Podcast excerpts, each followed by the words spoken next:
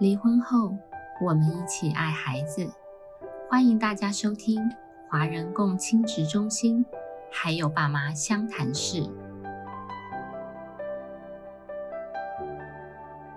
各位听众，大家好，今天是由我来主持，我是黄心理师。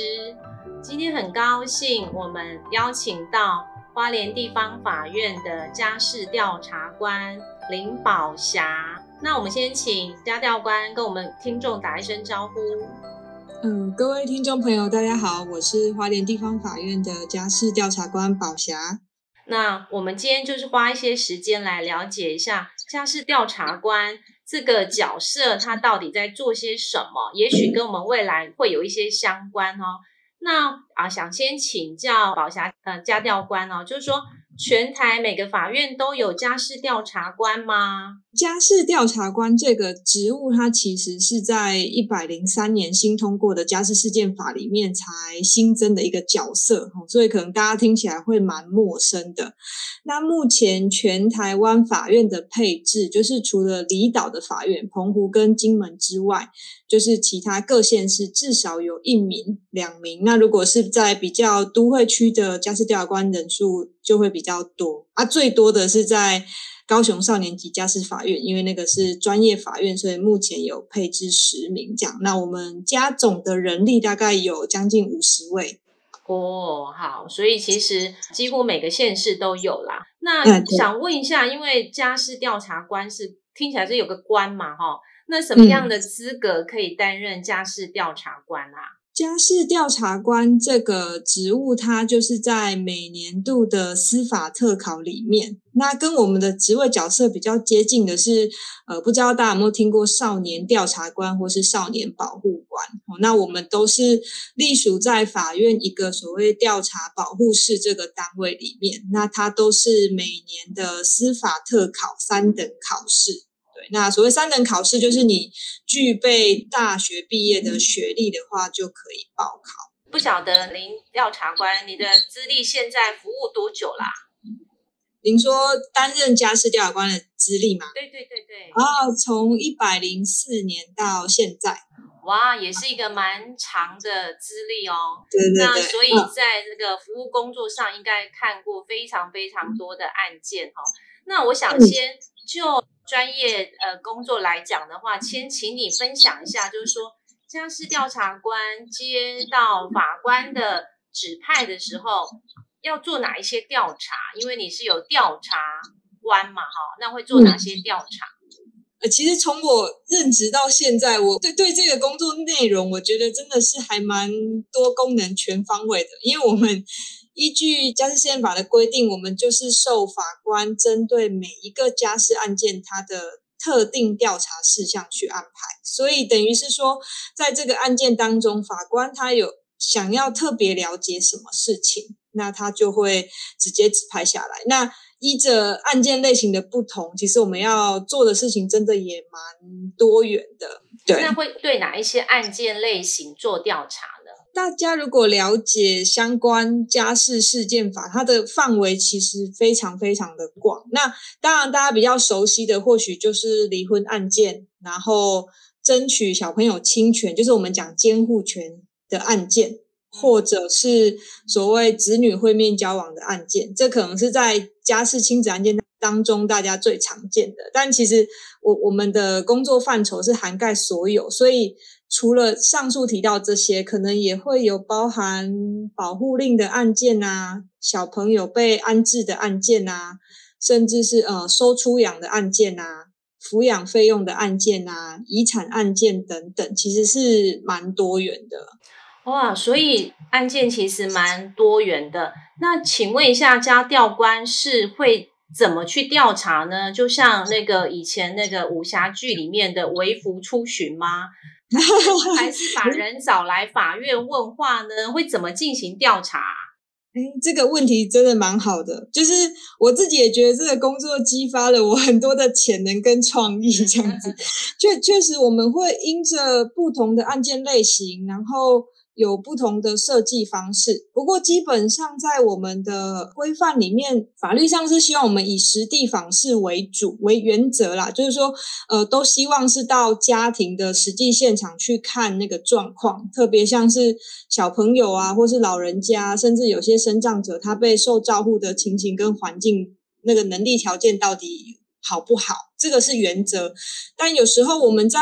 调查安排的时候，可能要考虑到，比如说他们如果都全部住在一起，那你全部一起在家访视可能就不适合；或者是如果到家里面，孩子也在家，父母也在家，孩子可能没有办法如实的表达他的想法，对；或者是你就会预期可能会有其他家庭成员的干扰，甚至是等等因素，其实很多种，所以我们会有。不同的方式可能会安排在家里面访视，那有些孩子可能会到学校访视，那有些甚至诶会在医疗院所，甚至有一些冲突比较高冲突，我也曾经有去过派出所哦。然后呃，如果当事人有些是比较有抗拒，那我也会担心 我自己一个人单枪匹马的那个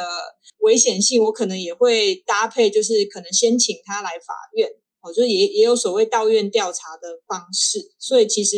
非常的多元。哎，真的也是呃没有办法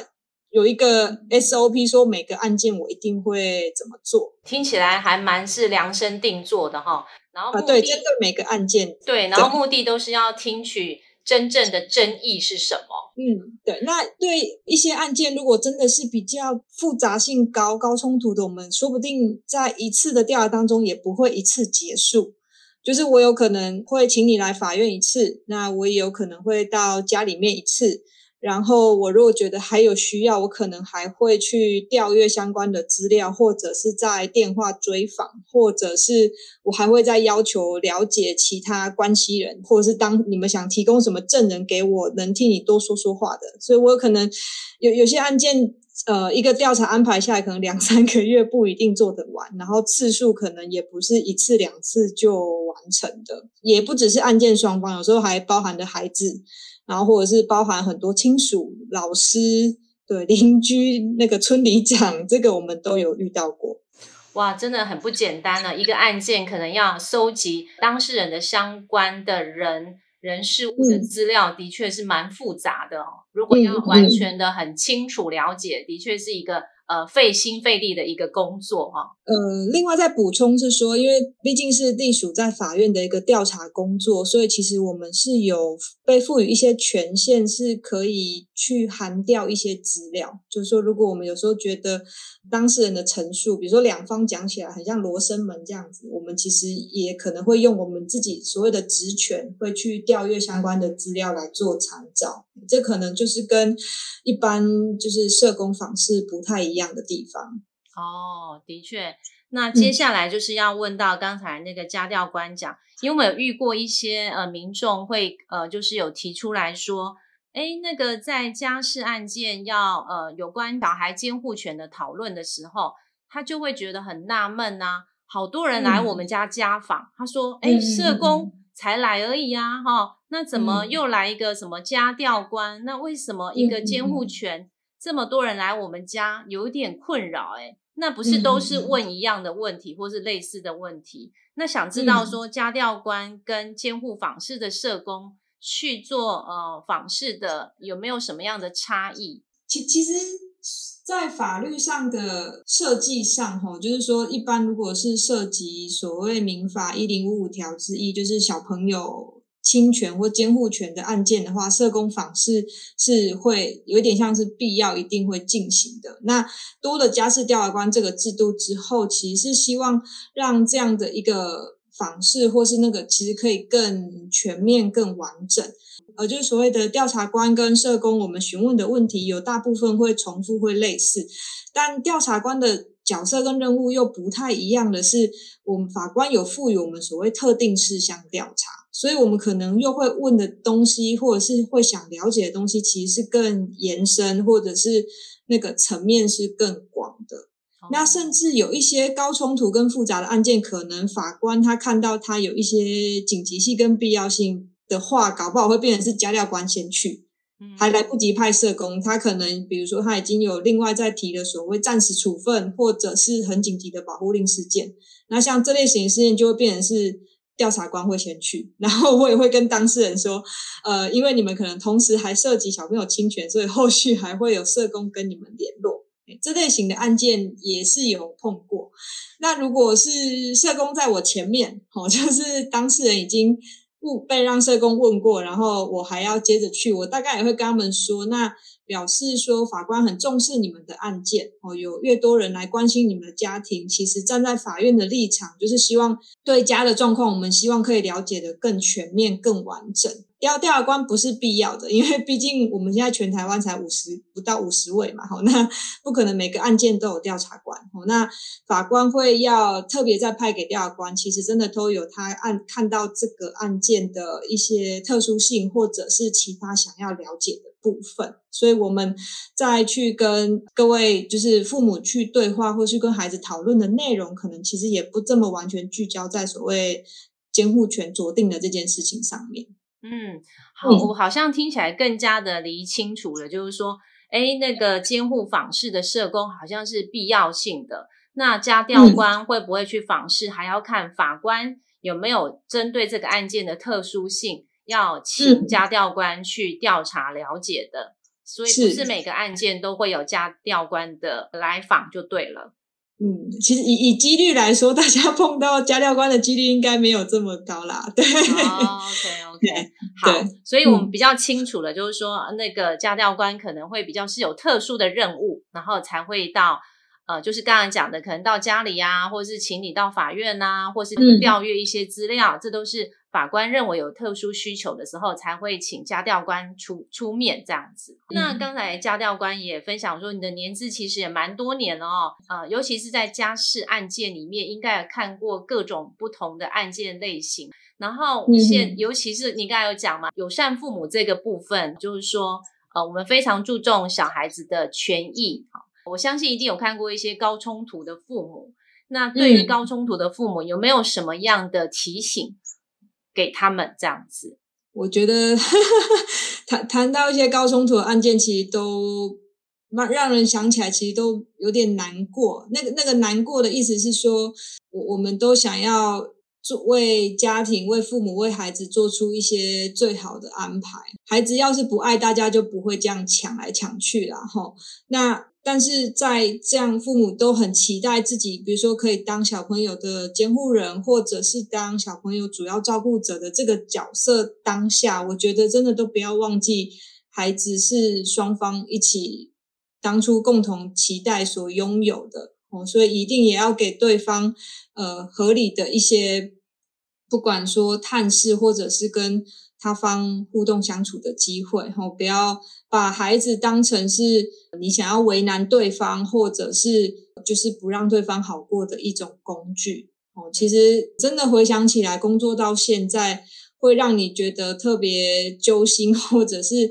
怎么想都很往心里去的案件，真的确实也都是在这些高冲突父母之下的这些孩子，哦，我们有时候其实真的都看到。孩子在父母这些状况下都有一些身心反应的出现，所以其实很想跟父母说，我觉得争取孩子的爱很重要，但是如何适时的去调试自己心里面那个与对方过不去的那个冲突，那不要把孩子当成这当中的一个夹心饼干，一个诉讼中的工具，或者是为难他方的一个。方式，我觉得其实是非常非常重要的。那现在各法院其实我们也有很多的专业资源，好像心理师、华人共亲子这边、心理师这边的资源，可以协助父母双方去厘清一些自己的想法。我觉得就也很重要，也希望大家都可以善用这些资源，而且很重要是它还免费，对不对？嗯，对，是是是，嗯，好。那所以今天非常的清楚了解，就是法院有一个叫家调官这个。角色，那虽然不是我们民众可以一般可以申请到的，刚刚已经有强调是法官他会指派家调官，然后去了解一些特殊的事项。那所以刚刚有讲接触的几率不高，但是我们对这个角色也比较清楚哈，就是说，哎，怎么样？呃叫做家调官哈。呃，虽然说我们我们在案件上是法官依职权指派，但其实法律规定是法官依职权指派或者是当事人申请，所以很特别是说，其实呃，如果您自己觉得说，哎，这部分你们想争取，呃，就是当事人想争取的话，其实你们也可以在诉状上面。就是向法官表明啦，我就是说，你们也希望，那不然的话，家事调官是不是有可能让家事调官来了解我们的状况？所以这个是所谓当事人申请的部分。那法官觉得有没有需要法官再指派？这两个部分其实都是可行的。哇，今天我也学到了，原来是民众也可以申请这样子。嗯，好，可可以说看看啊，法官决定要不要。对对对对，就是你可以申请看看，那决定权还是在法官。然后最后也对于那个高冲突的父母有一些提醒。我想就是父母亲只要去攻击对方，就是。他要射到对方的箭，别忘了中间就是小孩，所以我们一定要呃常常提醒自己，怎么样尽量在呃呃就是父母相处之下能够和平，然后尽量不影响到小孩，这是我们大家的呃共同的期待。那今天很谢谢林宝霞家事调查官，然后为我们来说明一下家调官这个角色，还有他分享他的经验。那今天非常谢谢，谢谢各位听众朋友，拜拜，拜拜。每周五晚上五点半上线更新，由花莲儿家协会制作播出。